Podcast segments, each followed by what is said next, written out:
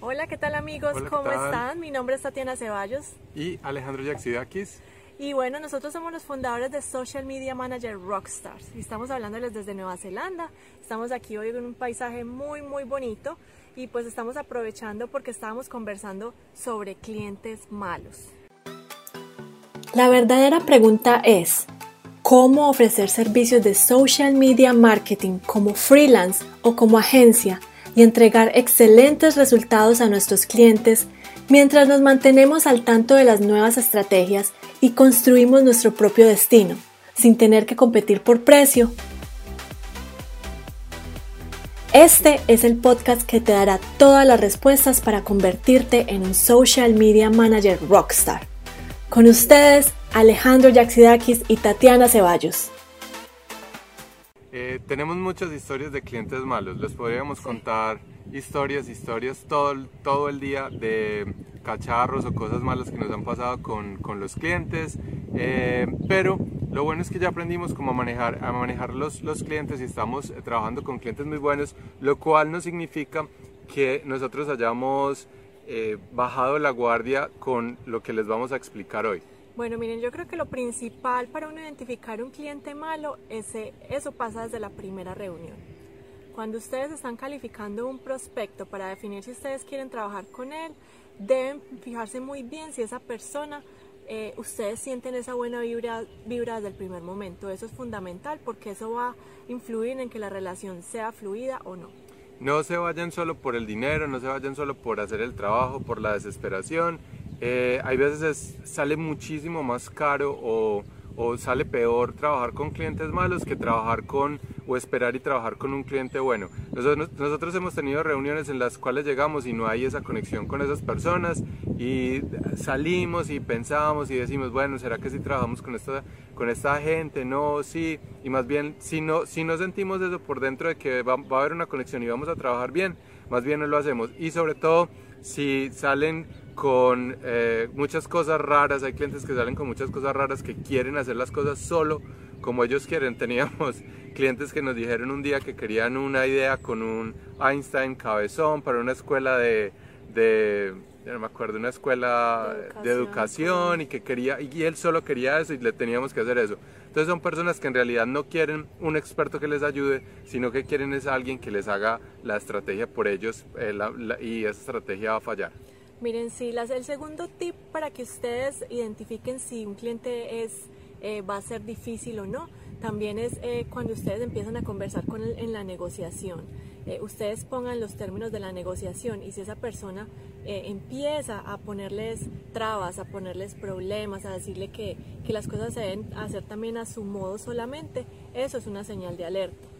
Miren, también eh, recuerden que eh, todo tiene que ser por escrito. Esto es, yo digo que este es el, el, eh, desde la negociación, desde la primera reunión, todo que lo pongan por escrito en un correo. Si hablaron por teléfono con esa persona para la primera reunión eh, que quedaron a las 4 de la tarde el, el lunes, eh, escriban un correo diciendo, hey, hola, después de nuestra conversación eh, quedamos pendientes para nuestra primera reunión el día lunes a tal hora.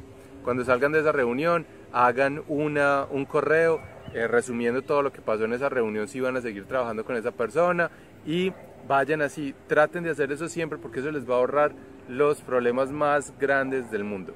Sí, no solamente poner las cosas por escrito, cuando ustedes están ya em- empezando a trabajar con un cliente, que ustedes ya han eh, firmado un acuerdo, eh, si esa persona se empieza a atrasar con los pagos, también es una señal de alerta.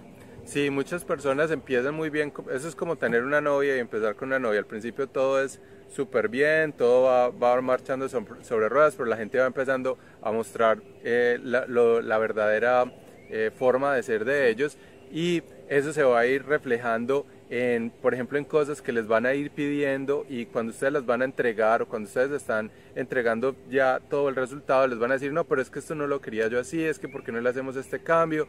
O me estás cobrando mucho, o es que esto no estaba incluido. Entonces, por eso, lo primero es eh, que ustedes tengan por dentro la sensación de que eso va a funcionar con las personas. No todos los clientes van a ser pues perfectos y, y van a, y todo va a ser una relación eh, de lo más, eh, de lo más especial y pues va a haber problemas con, como eh, como es toda, toda relación con un ser humano.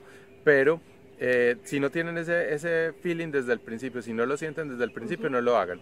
Después, cuando ya están en la negociación, si se están dando cuenta que la persona solo los está utilizando para que ustedes, porque ustedes saben utilizar una plataforma o porque ustedes solo saben, eh, porque ustedes saben hacer cualquier cosa que ellos no saben hacer, esa es una señal de alarma. Y lo otro es que todo lo pongan por escrito, desde eh, el contrato, desde eh, todo, todos los correos, cuando hablan con esa persona por teléfono, lo pongan en un correo resumiendo qué es lo que pasa. Sean muy, muy estrictos con los tiempos de entrega y con lo que van a entregar. Es muy importante. Exacto. Eh, también en el momento en que van a ustedes a recibir ese material, cómo los, eh, lo necesitan y en qué momento lo necesitan, porque de eso depende que ustedes puedan también entregar los resultados la manera, de la manera más rápida.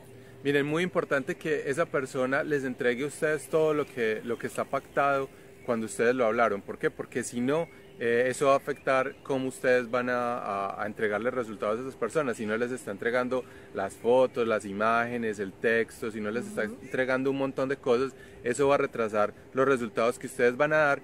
¿Y qué pasa cuando ustedes eh, ponen todo por escrito, así ustedes sean una sola persona, estén de freelance y, y, la empresa solo sea una persona. ¿Qué pasa cuando ustedes hacen todo esto por escrito y son organizados? Se van a ver como profesionales y se van a ver como expertos y no se van a ver como unas personas amateurs que están haciendo todo por por primera vez, sino que si todo lo empiezan a poner por escrito, si tienen la plantilla del contrato, si tienen la plantilla de cómo eh, la, propuesta. la, propuesta. si tienen todo eso, se van a ver como un experto y eso le va a dar mucha más seguridad a la persona que los va a contratar para poderlos eh, seguir utilizando en otras cosas. Y no se queden atados a un cliente malo Miren, si ustedes ven que están sufriendo con un cliente que no les paga tiempo, con un cliente difícil, con un cliente que, que ustedes saben que no les, están, no les están entregando los resultados porque esa persona no está facilitándole tampoco a ustedes las cosas, hay que pensar si esa persona realmente o ese cliente es rentable para ustedes. Y si no es así, pues hay que empezar a despedirlo. Pero despedirlo es primero que todo mirar sus finanzas, empezar a conseguir clientes mejores. No estamos diciendo que tomen decisiones a la ligera, pero que sí planeen con anticipación si un cliente ya les está poniendo demasiado problema que no se justifica, es mejor despedirlo. También tienen que balancear los clientes que tienen. Si ustedes están trabajando con un solo cliente y ese solo cliente es el 80% de todo lo que ustedes están haciendo y tienen otros clientes pequeñitos que son el 20%, eh, obviamente ese cliente para ustedes es muy importante si lo pierden. Entonces traten de tener como, como si piensen en su negocio como una inversión. No, todas las, eh, no todo el dinero va a ir en una sola acción o en, una en un solo bono, sino que diversifiquen su portafolio lo que significa que diversifiquen sus clientes, tengan clientes eh, a los cuales ustedes les están trabajando, por si de pronto se les va uno, no se caiga toda la empresa. Exacto, entonces yo creo que la lección para hoy es desde el principio, desde que ustedes hacen esa primera reunión, esa primera llamada, eh, es muy importante precalificar al prospecto. Es decir, ese prospecto sí es del nicho al que yo le quiero llegar, sí le puedo prestar los mejores resultados, sí tuve esa conexión con esa persona, sí creo que hay esa empatía para poder trabajar juntos y a partir de ahí tú decides si quieres seguir esa relación con ese cliente y llevarlo obviamente a presentarle la propuesta y a, y cerrar el negocio. Pero ustedes estarán preguntando, bueno, pero yo cómo hago para saber si este es mi cliente adecuado, si este es el cliente con el que yo quiero trabajar, si este es el nicho, si este, o cómo hago para conseguir estos clientes. Nosotros, como ustedes ya saben, si nos han seguido a través de estos, eh, de estos Facebook Lives y de todos estos videos, eh, tenemos una oportunidad para ustedes muy, muy, muy grande y espero que la tomen el día de hoy, no esperen más ah, para saber cómo la van a hacer. Entonces Tati les va a contar cómo es esta oportunidad.